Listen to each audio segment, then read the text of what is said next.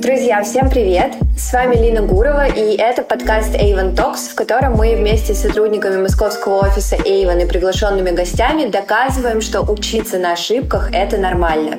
Сегодня у нас особый выпуск, ведь к нам в гости пришли студентки и блогеры Маша Кретинина и Лена Ким, вместе с которыми мы обсудим очень-очень важную для всех студентов тему. Это тема тревог и ожиданий студентов относительно того, как будет строиться и развиваться их карьера. Девочки, привет! Привет-привет! Привет! Расскажите сначала немножечко о себе. Нам интересно, где вы учитесь, на какую специальность, на каком вы курсе и, а, что еще интереснее, как давно, на какую тему вы ведете блог. А, Лена, давай, наверное, начнем с тебя. А, всем, да, еще раз привет. Я сейчас на втором курсе учусь в Высшей школе экономики на факультете бизнес-информатика. Блог свой начала вести с самого первого курса, потому что подумала, что это довольно интересная тема рассказывать э, как уже студентам, которые уже учатся, так и ребятам, одиннадцатиклассникам, что же их ждет за э, стенами университета после сдачи ЕГЭ, потому что об этом мало кто говорит. Зачастую говорят очень много об экзаменах, о поступлении, а что после, э, для многих загадка. В целом, как и для меня, это было летом после 11 класса. Собственно, мой блог о студенчестве о том, с какими ошибками я сталкиваюсь на своем пути, какие прекрасные вещи у меня происходят в жизни. Эм, также я рассказываю о раскрепощении, о том, как узнавать себя и как-то э, прокачивать свои софт-скиллы, потому что для меня это очень важная и актуальная тема. Вот по сей день я над ней постоянно работаю и делюсь э, какой-то полезной информацией об этом в блоге. Это супер классно. Мне очень жаль, что во времена моего студенчества не было такого блога. Я бы обязательно подписалась подписалась. А, Маша, что насчет тебя? Меня зовут Маша, и я студентка РЭУ имени Плеханова, учусь на факультете маркетинг. Я уже на протяжении двух лет э, работаю более-менее по специальности и рассказываю об этом в блоге. Вообще я свой блог завела, когда еще была в седьмом классе, и рассказываю про путь, про становление от школьных олимпиад, ОГЭ, ЕГЭ, теперь студенчество. Мы вместе с моими подписчиками выросли, мы вместе проходим все этапы жизни, делимся лайфхаками, рассказываю также про какие-то свои ошибки, может быть, про какие-то важные события, которые есть в жизни у каждого. И так мы идем вместе по жизни, преодолевая все сложности и становимся на ноги вместе. Очень здорово, очень интересно. Спасибо. Ну и э, мне кажется, что вы наши идеальные представители, в принципе, аудитории студентов. И э, как раз тема вашего блога и то, что вас волнует, то, о чем вы пишете, очень коррелирует с той темой, которую мы сегодня с вами собираемся обсудить. И начать я бы хотела как раз со страхов по поводу выхода на рынок труда, поиска первой работы. Вот что тревожит вас, что вы думаете об этом, что вас беспокоит, за что вы переживаете. Поделитесь вот всем, что приходит вам в голову по этому поводу. На самом деле очень страшно прийти и оказаться не экспертом. Мы, но мы ими являемся, но нам кажется, что мы должны прийти и всех удивить.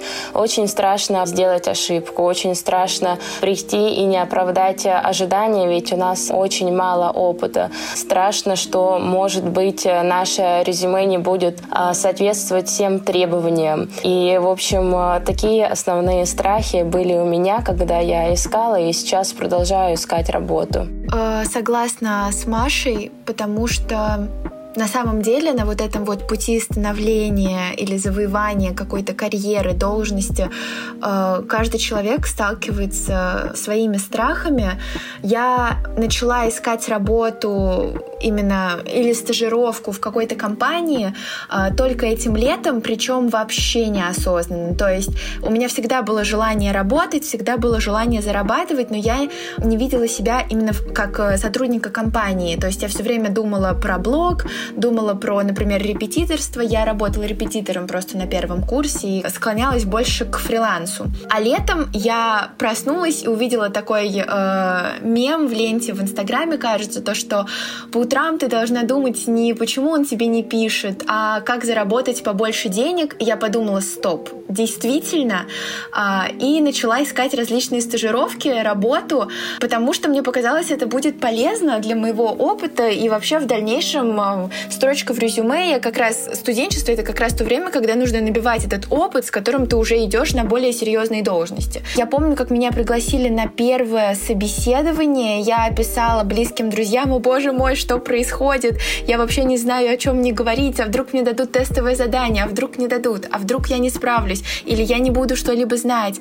То есть вот этот вот страх не оправдать э, чужие и в первую очередь свои ожидания, э, он очень велик. Он придает э, первым собеседованиям, первым э, работам и стажировкам какой-то такой мандраж, которого на самом деле быть не должно, потому что работодатели прекрасно понимают, э, кого они набирают к себе в команду, когда, допустим, они видят, что человек на втором курсе или даже на третьем, то очевидно, что, скорее всего, у него не было какого-то серьезного опыта или очень глубоких знаний, которые он может свободно применять на практике. Когда работодатель э, нанимает к себе в команду такого человека, он понимает, что будут ошибки. Это должен понимать сам человек, который идет работать, потому что без ошибок вообще невозможно чего-либо достичь.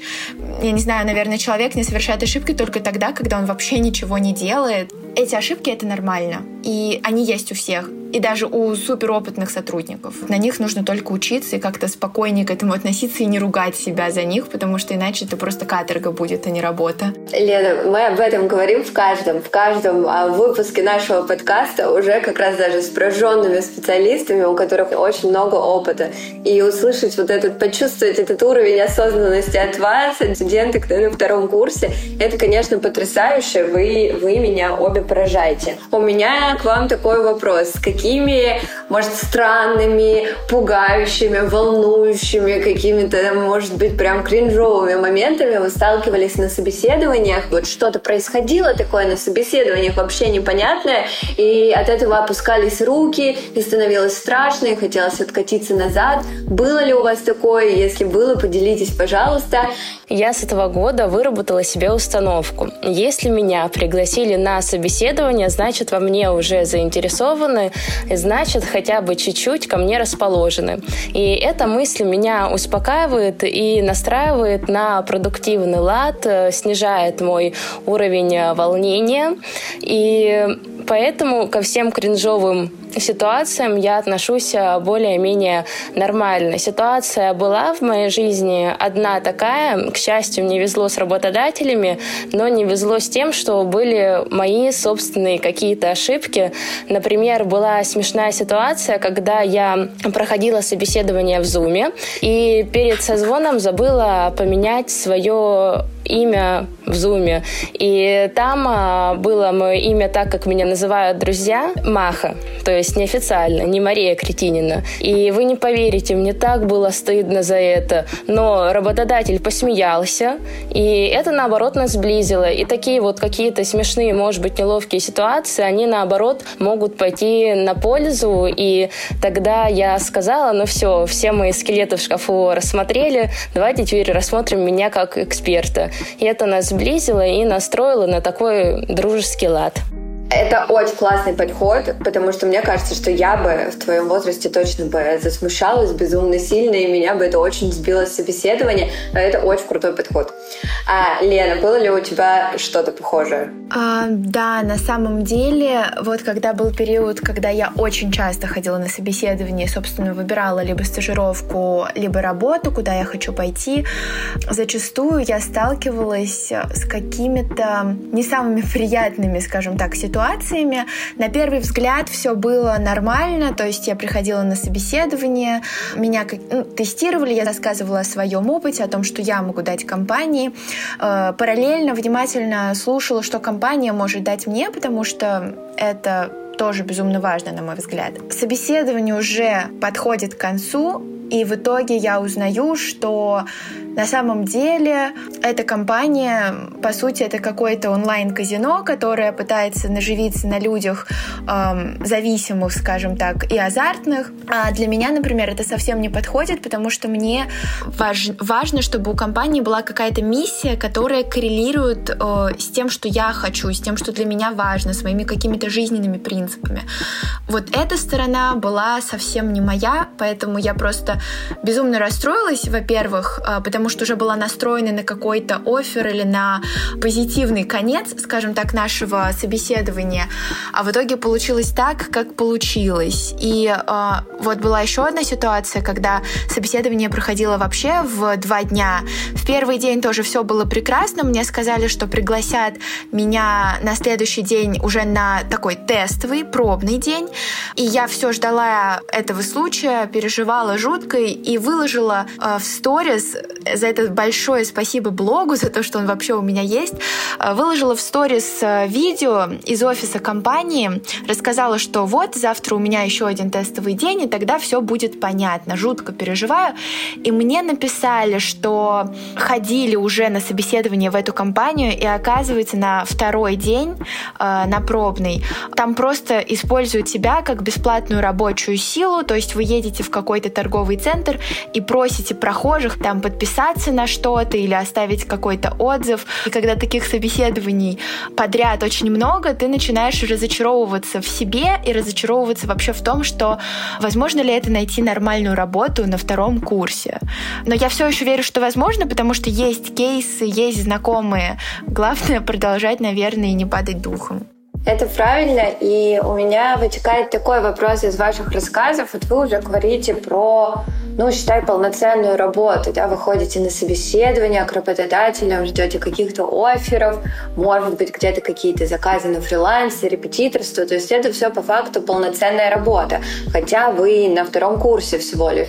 А мне хотелось бы узнать вот что, как вы относитесь к стажировкам и что вы про них думаете? Как э, вы считаете, есть ли в них смысл и польза? Сложно ли их искать для вас? И искали ли вы что-то такое? И самое главное, должны ли они оплачиваться? И вот что именно вы думаете по поводу оплаты труда стажеров? Я на самом деле считаю, что стажировки э, важны и необходимы, потому что опыт — это самое ценное, что может быть, потому что то, что ты умеешь делать, гораздо важнее того, где ты учился.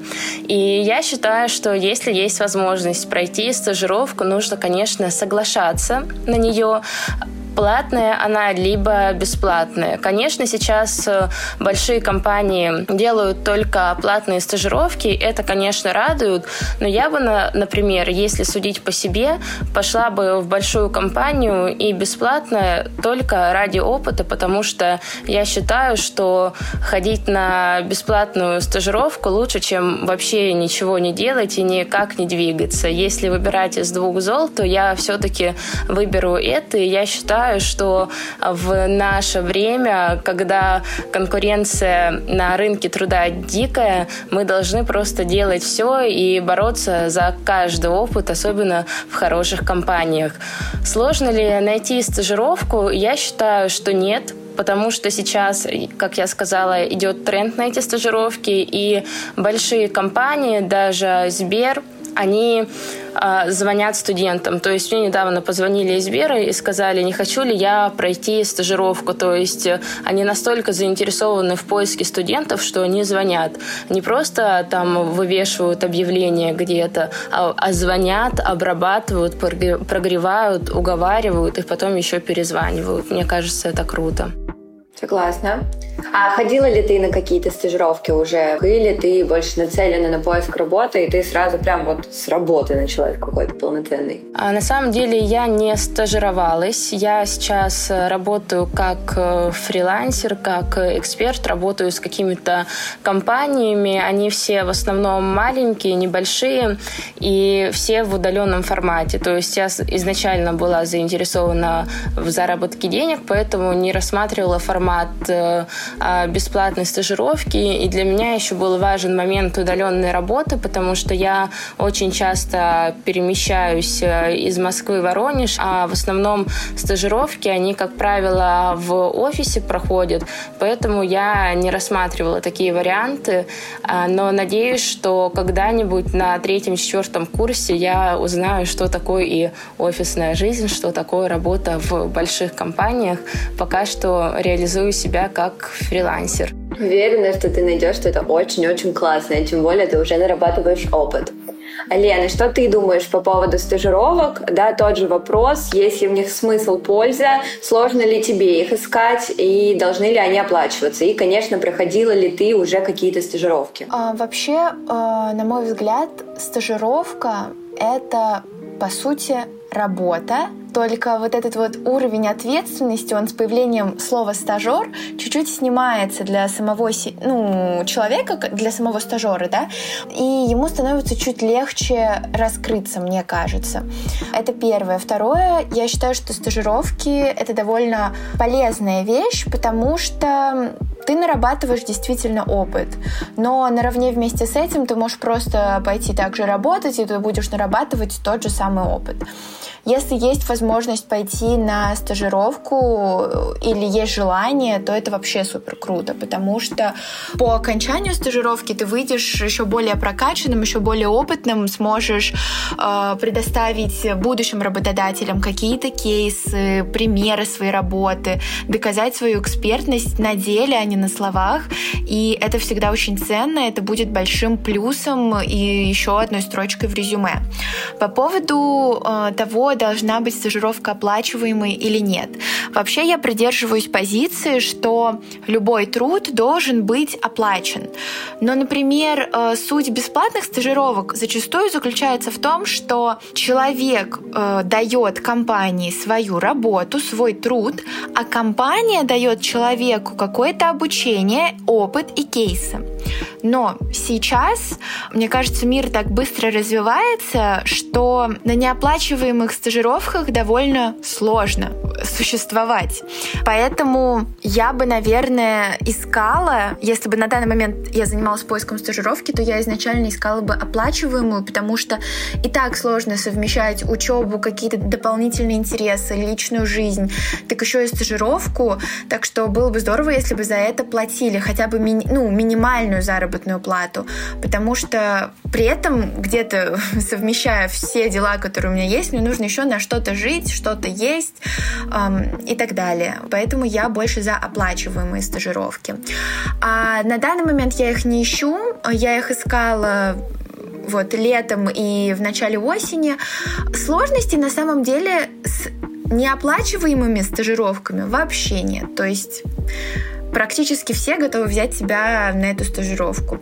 Насчет оплачиваемых эм, у меня есть и были сложности, потому что, во-первых, мне казалось, что я не могу дать ничего ценного этой компании или что у меня недостаточно э, каких-то прикладных знаний. Вот. И, во-вторых, э, я с каких-то собеседований просто, скажем так, сливалась из-за этого страха. Э, на каких-то собеседованиях меня не брали, потому что я не подходила компании, да, по ряду причин. Вот. Но я решила, что дам себе сейчас время заняться тем, что мне нравится, и поднаработать еще опыта, а потом, если у меня появится желание пройти именно стажировку, а не пойти напрямую работать, то я займусь этим вновь. Круто, спасибо. Я, наверное, подытожу ваши рассказы о стажировках, ваше мнение по поводу них тем, что действительно сейчас э, тенденция рынка такова, что э, считается, что любая стажировка на самом деле должна оплачиваться. А в больших компаниях, как Wave, например, стажировки всегда оплачиваются. И тут я согласна с Леной, что э, действительно любой труд, он должен быть оплачен. Поэтому, если вы решитесь э, э, к третьему или к четвертому курсу на стажировке, я бы искренне советовала вам искать что-то, что оплачивается, потому что, э, во-первых, нужно действительно ценить себя, ценить уже свои знания и э, не бояться того, что э, вот вы еще у вас мало опыта, э, вы еще даже не закончили университет, вы ничего не можете дать компании, поэтому это ок работать бесплатно. Ну и из всего этого, а, мне кажется, очень сильно и явно вытекает такая важная тема, как э, синдром самозванца. Э, уже она неоднократно проскальзывала в том, что вы говорили а, по поводу того, что вы боитесь, что вы еще не эксперты, что вы, возможно, не можете дать чего-то компании, а, поэтому в том числе считаете, что бесплатные стажировки это ок, потому что вы вроде еще ничего не можете дать.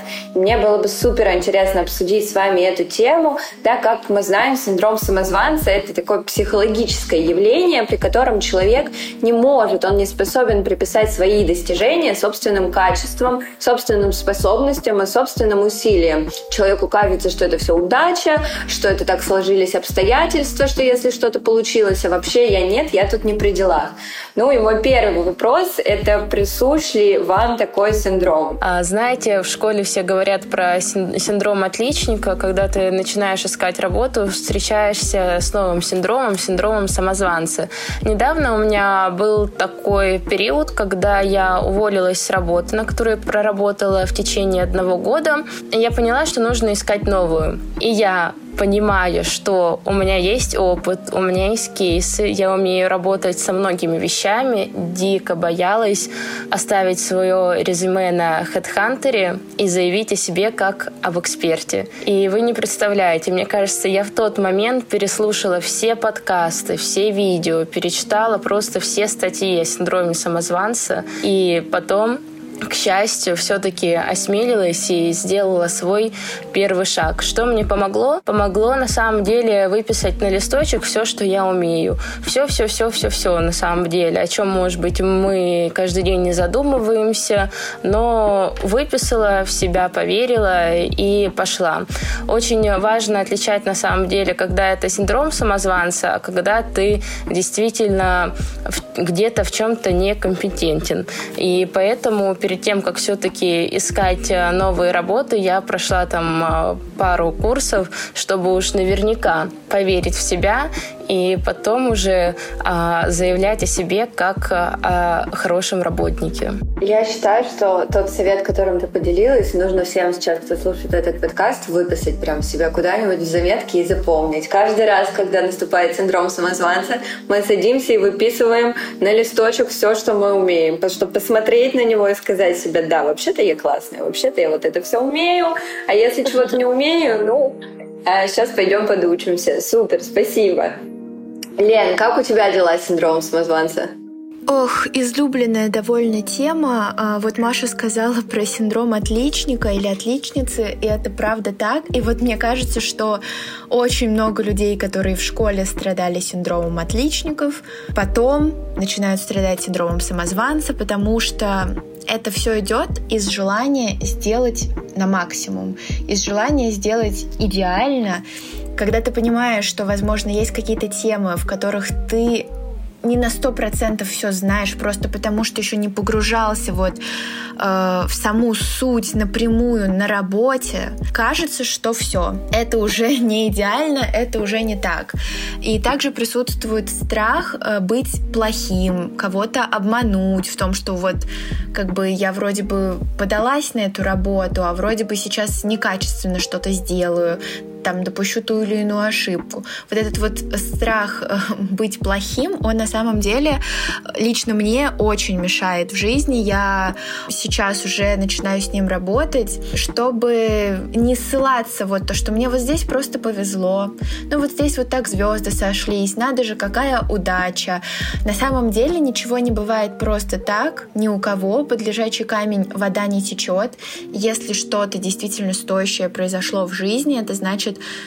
вы, ну или в моем случае я, сделала что-то для того, чтобы это чудо со мной произошло. И обычно я благодарю себя, во-первых, за то, что я что-то сделала. Это может быть мелочь, это может быть что-то крупное. На мой взгляд, это очень важно благодарить себя и замечать вот эти моменты, когда ты делаешь что-то стоящее для самого себя, для работы, для получения опыта. Я вот в последнее время э, начала вести дневник благодарности, э, чтобы как-то видеть вообще, что со мной происходит и что я сама делаю для себя, для мира. Это помогает посмотреть э, под другим углом вообще на жизнь, на свой путь какой-то и заметить э, что-то прекрасное, что ты не замечал прежде или воспринимал это как данность. А, записываем теперь второй совет от Лены. От Маши мы уже записали совет, теперь у нас есть еще один классный от Лены. Благодарить себя всегда обязательно за все, что ты делаешь. Пусть это даже какая-то мелочь, нужно себя благодарить, ценить и всегда помнить о том, что ты, ты молодец, ты на правильном пути. И снова я полностью согласна с вами и еще хочу подытожить, наверное, эту тему тем, что перфекционизм — это вообще самый главный враг наш, и э, вот это постоянное стремление к недостижимому идеалу и этот дикий страх сделать что-то не так и ошибиться, э, все это очень сильно портит нам жизнь и в особенности наше карьерное и профессиональное развитие. Поэтому, да, ошибаться это нормально, учиться на ошибках это нормально, и э, все избавляемся от синдрома самозванца. А что я вам предлагаю сделать в завершении этого выпуска? Я хочу, чтобы мы с вами провели небольшой блиц на тему do's and don'ts э, вашей будущей карьеры. То есть, что для вас точно да в работе, а что точно нет. А, возможно, вы уже можете сформировать для себя какой-то пул того, что чего бы вам хотелось и чего бы вам не хотелось. А, но я буду спрашивать это в формате блица. Я буду предлагать два варианта, а вам нужно будет выбрать только один из них. Поехали? Поехали. Итак, а, что вы выберете? Небольшую локальную компанию или большую международную? Небольшая локальная. Большую международную. Здорово. Э, что вас больше привлекает? Теплая и дружественная атмосфера на работе, в которой считается нормальным дружить с коллегами, или более официальная и холодная, в которой коллеги — это лишь коллеги и соблюдается довольно жесткая субординация? Конечно же, теплую, дружественную. Полностью согласна, что теплая, дружественная атмосфера для меня важна. Так, а что бы вы выбрали в соцпакете? ДМС или оплату спортзала? ДМС. ДМС тоже. Все, уже на втором курсе думаете про ДМС, все с вами понятно. Конечно. Так, а еще интересный вопрос. Open space или кабинеты? Open space. Open space. Современные вы у нас, девочки, сразу чувствуются. А следующий вопрос. Индивидуалистская корпоративная культура или командная, когда все работают в команде на общий результат? Командная. Я тоже выберу командную. А pet-friendly офис или запрет на животных в офисе? Лена, отвечай первая, я не знаю. Тут мне довольно сложно ответить, потому что, блин, а можно такой вариант, что, э, допустим, по пятницам можно приводить с собой животных? Потому что тоже не очень хочется, чтобы ты работал, работал, и там в какой-то момент где-то попугай чирикал или собака залаяла, вот. А, но все равно животное это круто и очень классно, когда сотрудники могут принести своих животных к себе на работу, но не каждый день, вот. Хорошо, засчитано. Маш, ничего Ой, не надумала? Лена, я на самом деле, Лена, боюсь, что нас с тобой захейтят за такое отношение к животным, потому что а, pet-friendly это на самом деле очень популярно.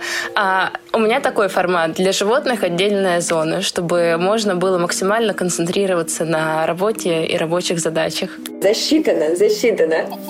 Э, так, следующий вопрос, посерьезнее. А, что бы вы выбрали? Полностью фиксированный оклад, постоянный, постоянный один и тот же оклад? Или оклад плюс проценты, который каждый месяц от чего-то зависит? Плюс проценты. Мотивация. Оклад плюс процент, конечно. Так работа эффективнее у всех. Угу. А корпоративы и командные ивенты с коллегами, да или нет, не хотим? Да, конечно, да. Определенно, да. Супер. И последний вопрос. Что для вас в приоритете? Большая зарплата, но ужасно скучные проекты? Или зарплата поменьше, но супер интересные проекты, от которых просто горят глаза? Супер интересные проекты. Хочу быть полезной миру. Ну да, я полностью согласна. Очевидно, что второе, потому что, ну, никакие деньги не стоят скучной работы. А это вообще был вопрос с подвохом, потому что когда ты занимаешься суперинтересными проектами, от которых у тебя горят глаза, твой заработок тоже растет. А когда ты занимаешься скучными задачами, то и расти некуда. Так что вы выбрали правильный ответ. Все, на этом а, Блиц подошел к концу, и вместе с ним наш с вами выпуск. А, я хочу сказать вам огромное спасибо, потому что с вами было просто безумно интересно разговаривать. Я уже говорила, но повторюсь, э, что ваш уровень осознанности, э, уже какой-то мудрости житейской и опыта, который вы набрали э, в вашем возрасте, он поражает, и я думаю, это в принципе отличает ваше поколение очень сильно, что вы уже на самом деле довольно мало чего боитесь, вы очень пробивные, идете вперед, и почти уже точно знаете, чего вы хотите, а если не знаете, очень старайтесь это понять. Я желаю вам а, не сбиваться с этого пути, а полностью избавиться от синдрома самозванца, найти самую классную работу с самыми интересными проектами, от которых у вас будет петь душа, гореть глаза, и я уверена, что у вас все получится, и благодарю вас еще раз за этот разговор и за то, что вы к нам сегодня пришли. Спасибо вам большое, это был очень интересный разговор. Спасибо, все совершенно взаимно. Классно поболтали. На этом мы с вами прощаемся. Друзья, надеемся, что вам понравился этот выпуск. Не забывайте ставить нам звездочки, писать отзывы в Apple подкасты. Также ставьте лайки в Яндекс Музыке и подписывайтесь на наш подкаст Spotify или на любой другой площадке, где вы нас слушаете. Спасибо, что были с нами, и до встречи в следующем эпизоде.